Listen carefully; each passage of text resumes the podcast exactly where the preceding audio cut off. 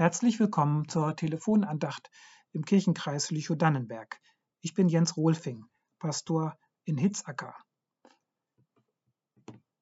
Bevor es im Advent langsam von Sonntag zu Sonntag mit jeder Kerze wieder heller wird, geht das Kirchenjahr mit dem Volkstrauertag und dem Totensonntag mit eher düsteren Themen zu Ende.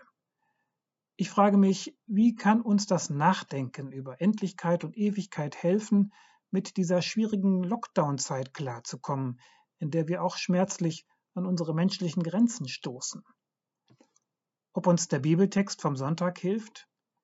Ich finde ihn ziemlich herausfordernd. Jesus erzählt da ein Gleichnis, eine Beispielgeschichte, die aus dem Wirtschaftsteil einer Zeitung stammen könnte. Er erzählt von einem Verwalter, den sein Herr, ein Großgrundbesitzer, zur Rede stellt, weil er Geld abgezweigt und in die eigene Tasche gewirtschaftet haben soll. Der Chef will ihm kündigen. Der Verwalter überlegt, wie er aus der Nummer am besten rauskommt und hat eine schamlose Idee. Er erlässt den Schuldnern seines Herrn einfach riesige Summen. So will er sich der, für die Zeit nach seiner Entlassung Freude, Freunde kaufen, die ihn bei sich aufnehmen, nach dem Motto, eine Hand wäscht die andere. Darauf muss man erstmal kommen. Der richtige Skandal aber kommt erst noch. In der Geschichte lobt nämlich der Herr seinen untreuen Verwalter für seine Klugheit. Und auch Jesus stellt diesen Betrüger als Vorbild hin. Am Ende der Geschichte sagt er, macht euch Freunde mit dem ungerechten Mammon, damit, wenn er zu Ende geht, sie euch aufnehmen in die ewigen Hütten. Ein Betrüger als Vorbild? Da könnte man ja auch Putin den Friedensnobelpreis verleihen und Trump zum Chef der Korruptionsbekämpfung machen. Aber langsam. So kann Jesus das ja wohl nicht gemeint haben. Er hat immer wieder gefordert, dass man ehrlich mit Geld und Besitz umgeht. Aber er hat auch immer wieder deutlich gemacht, dass man nicht sein Herz an Geld und Gut hängen soll.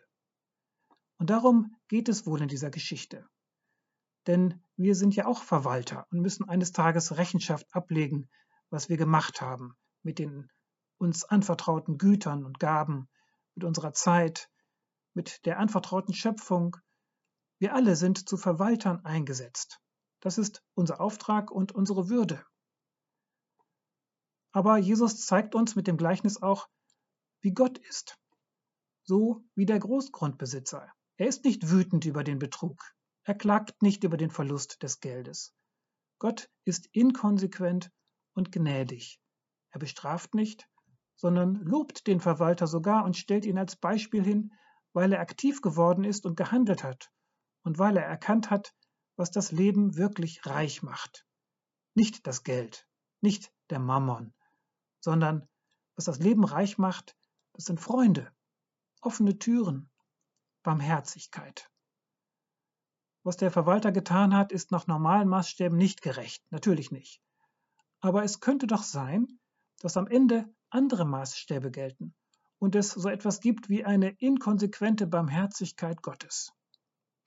Und es kann gut tun zu wissen, dass diese inkonsequente, meinetwegen ungerechte Barmherzigkeit Gottes eines Tages oder am Ende aller Tage auch mir gelten wird.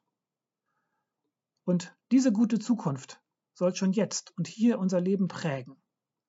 Das ist hilfreich, wenn wir nicht an und in dieser Gegenwart verzweifeln wollen. Es ist tröstlich zu wissen, dass da ein barmherziger Vater mit einer offenen Tür ist, wenn wir immer wieder scheitern oder an unsere Grenzen kommen mit unserer kleinen Kraft.